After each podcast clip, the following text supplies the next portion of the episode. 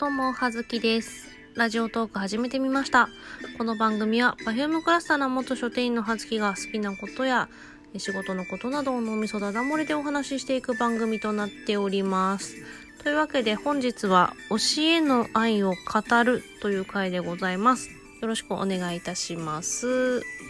そう、私、先ほどもね、えー申し上げましたが、Perfume クラスターなわけですよ。なので、Perfume の話をしていこう。潔く Perfume の話をしていこうと思います。えっと、私が Perfume 好きになったのは、いつだろう？えっ、と、2007年に、えー、ポリリズムが出たのかな？そのタイミングぐらい。まあ当時はね、ポリ新山となど言われたこともありました。えーポリリズムから Perfume に、えー入入ったというか、ファンになった、えー人たちのことをポリ新山という例えで言われてることもありましたが、まあそれから今はもう何年経ちました ?2020 年ですので、結構経ちましたね。十何年経ちました。私は数字が数えられません。で、最初に出会ったの、まあその、いわゆる Perfume がヒットしたきっかけになった、まあ、というか知られるきっかけになったのが、えー CM ですね。ポリリズムと、なんか流れるとともになんかゴミと一緒に女の子たちが踊っている CM でしたが、その時はね、全然別に、なんだろう、ピントも来てなかった、正直。なんかそ、それで存在を知ったって感じなんですけど、まあその後、さ、どっちかっていうと、夫が先に、まあレンタル CD のところに行った時に、え借りてみようかって言って、その時ファンサービスかなんかが出てたのかな？うん、アルバムの、そこら辺を借りまして、その直後かな、まあ、それからちょっとしてゲームっていうアルバムが出たと思います。で、その時、ゲームのアルバム、アルバム出た時にライブがあったんです。ゲームツアーっていうライブがあったんですけど、その時チケット取れなくて、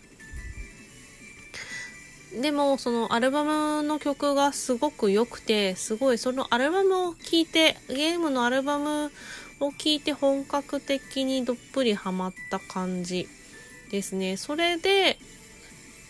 えーライブ行ってみたいなって思ったのがきっかけでファンクラブに入って、一番最初に行ったライブが、えー二等辺三角形ツアーっていう、直角二等辺三角形ツアーっていう、えーライブでした。その時に横浜アリーナのライブに行き、うん、そう、その時私初めてのライブの時に、まあ、未だにうちの夫にしつこく言われるんですけど、一緒に夫とライブ行く話だったんですけど、あのチケットを忘れてしまって、チケットを忘れてしまって、まあ、幸い、横浜アリーナが家からさほど遠い距離、まあ、そ、そこまでね、もう致命的に遠い距離ではなかったので、あのーなんとかチケットを取りに帰って、でも、冒頭のね、2、3曲オープニングからを見逃したんですよ。それがもう悔しくて悔しくてってもう自業自得なんですけど、もう未だに本当に夫にライブに行くたびに、チケット持ってるちゃんと持ってるちゃんと確認してっつって、ちゃんと見せて出してっつって、あの確認されるぐらい。もう、もうね、何年経ってんだよって言うんですけど、未だに言われるんですけど、それで、まあ、夫には大変申し訳ないんですが、そのライブを見逃してしまったのがあまりにも悔しくて、あの、私、次の日に、チケット、あの、友達が行けなくなっちゃったんで、誰か来ませんかっていうのをツイッターで見て、ツイッターだったかな？その頃ミクシーだったかな？ね、時代を感じます。で、まあ、同伴者に名乗りを上げて、あの、滑り込ませていただいて、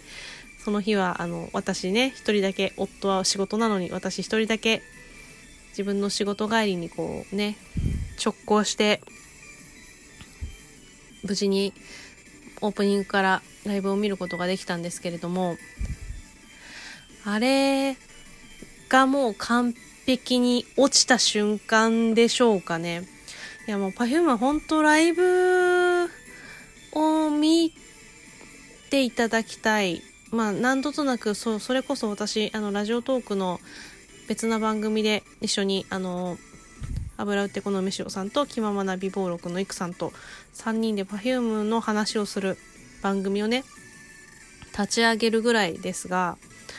あの、ライブを見てもらって一緒に行ってもらうと、あの、この楽しさとか、凄さとか、絶対あの見て損はさせないって 思いますね。うん。で、まあその後ちょうど私、二度編、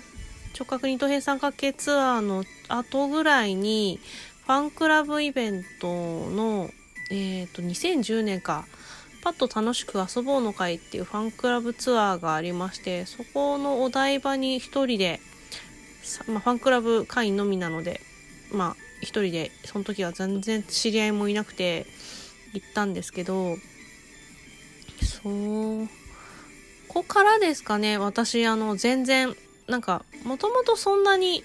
こう、一人じゃ何もできないタイプではなかったんですが、こう、やりたいことのためには、たとえ一人でもあのどこにでも行くぞみたいなね気持ちがこう吹っ切れたというかのがその頃からですかね。でもその頃、うん、まさかなんだろう。あのー、一人でね今はこう大阪とか名古屋とかそういうところもねあのその遠征で一人でチケット新幹線乗って1泊とかして1泊ないし2日2泊してライブ遠征に行くまでになりましたね。うん。なんか、なんか、一回踏み出してしまえば、それまでは、なんか、旅行は一人で行く、さすがにそこまで思い至ってなかったし、まあ、なんだったら、その、アーティストのツアーが、その、泊まりがけで行くっていう概念がその時なくて、まあ、少なくとも東京ドームであったりとか武道館であったりとか、まあ、横浜アリーナであったりとか、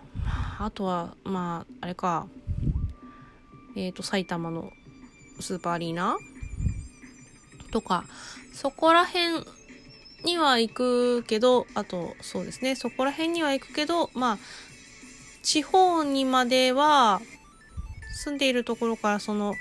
ね、新幹線とか飛行機とかに乗ってまで、こう行くっていうほどの熱量があったことがなかったんですけど、うん。あれか、一番最初にこう思い切って行ったのは大阪だったと思うんですが、その後、まあうち夫が旗本博さんも好きで、夫が旗本博さんのファンクラブ入ってらっしゃるので、らっしゃる いるので、それで一回あの、対バンライブっていうことで、旗本博と Perfume の対バンツアーがあって、それで香川で公演だったんですけど、そう、香川遠くないって思ってたんだけど、なんか、ね、どうせ取れるかどうか、そんな大きい箱じゃなかったしって思って、チケット、猫がめっちゃ泣いてる。あの、応募したら当たってしまい、まあね、好きなアーティスト2人が出るならそりゃ行くでしょって言って、飛行機に乗って香川まで行ったら、意外と香川近いなって思いましたね。あの、その関東、私が住んでるところから飛行機乗って、あ、香川近いんだな。結構、まあ、飛行機にさえ乗ってしまえば、まあ、1時間ぐらいで 着くんだって思って。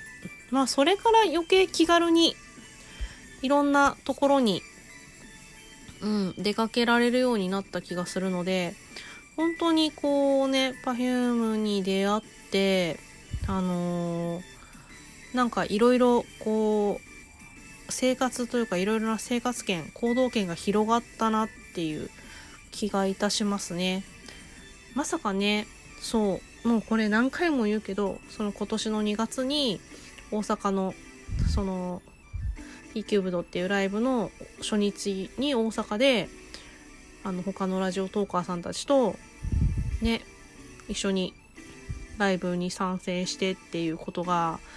ね、まさかそんなことが自分の人生に起こるとは思わなかったので本当にありがてえありがてえっていう話ではあるんですけれどもまあ世界を広げてくれた Perfume っていう感じではある。ね、本当にこう、私そんなにあの長く物にはまっ秋っぽいので正直。でまあ音楽は聴くんですけどで割と CD とかも買ったりとかするタイプなんだけどなんだろう。こんなに長くその一つのアーティストとかをずっと好きでい続ける追っかけ続けるっていうことが人生の中で初めてなのでこんなにずずっとねこう飽きずにうん。まあ同じ熱量を持ってこう CD を買いライブにできる限り参戦しまあ少なくともそのツアーで最低2回は参戦したいし、うん、もちろんそのライブのディスクが出たら買うし、っていうので過ごしてきたんですけど、まあそうだね、それでここ、このもうすぐ私2年になるラジオトーク始めて、こう、一気にこう、いろんな人と Perfume の音楽やら、そういうものを共有できるようになって、そういう意味ではまあラジオトークも推しですね。とか言ってたらね、最後にこうラジオトークよいしょしようみたいなこう下心を出したら残りあと30秒になってしまったんですけれども、うん。あのー、ね、何かにこうハマることができるっていうのは本当に楽しいし、世界が広がるきっかけになるなと、えー、心から思っております。ね、あんまり推しへの愛を語っているというより、なんかほぼいつも通りの自分語りみたいになってしまって恐縮ではございますが、そんな感じで